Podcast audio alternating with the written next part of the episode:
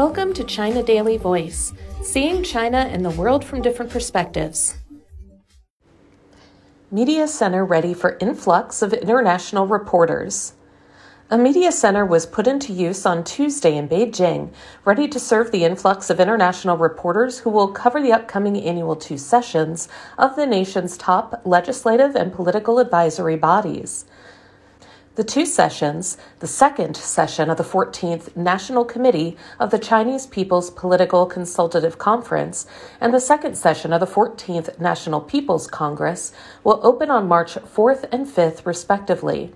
The center at the Media Center Hotel in Beijing said in a news release on Tuesday that over 3,000 reporters have registered to cover the event, including about 1,000 from Hong Kong, Macau, Taiwan, and abroad.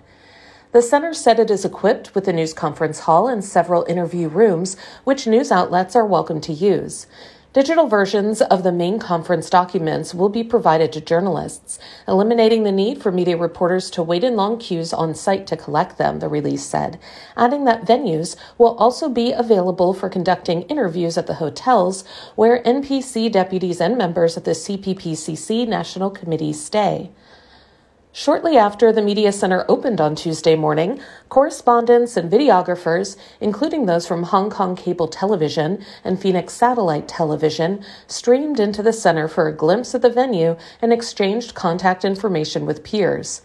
A staff member at the center, who asked not to be named because he was not authorized to speak with the media, said his colleagues had handled a number of phone calls from foreign reporters who sought help with registration or requested additional information about the two sessions. Journalists typically want more information than what is officially available, he said.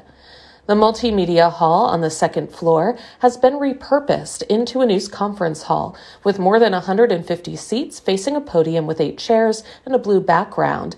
At the back of the hall, stands have been set up for videographers. Free refreshments such as cake and coffee were available at the Media Center's cafeteria. At this year's two sessions, media access for in person interviews and on site reporting will be fully restored to pre pandemic levels. Workers mopped the floors while others tested scanning machines at security checkpoints and erected glass front display counters to be filled with commemorative stamps and postcards issued by China Post. A TV correspondent from the Hong Kong Special Administrative Region, who only gave her name as Emily and worked with a laptop in the cafeteria after completing some footage, said it is her first time to cover the two sessions. Not many reporters have shown up yet, she said, but maybe in just a few days the place will be packed. That's all for today. This is Stephanie, and for more news and analysis, by the paper. Until next time.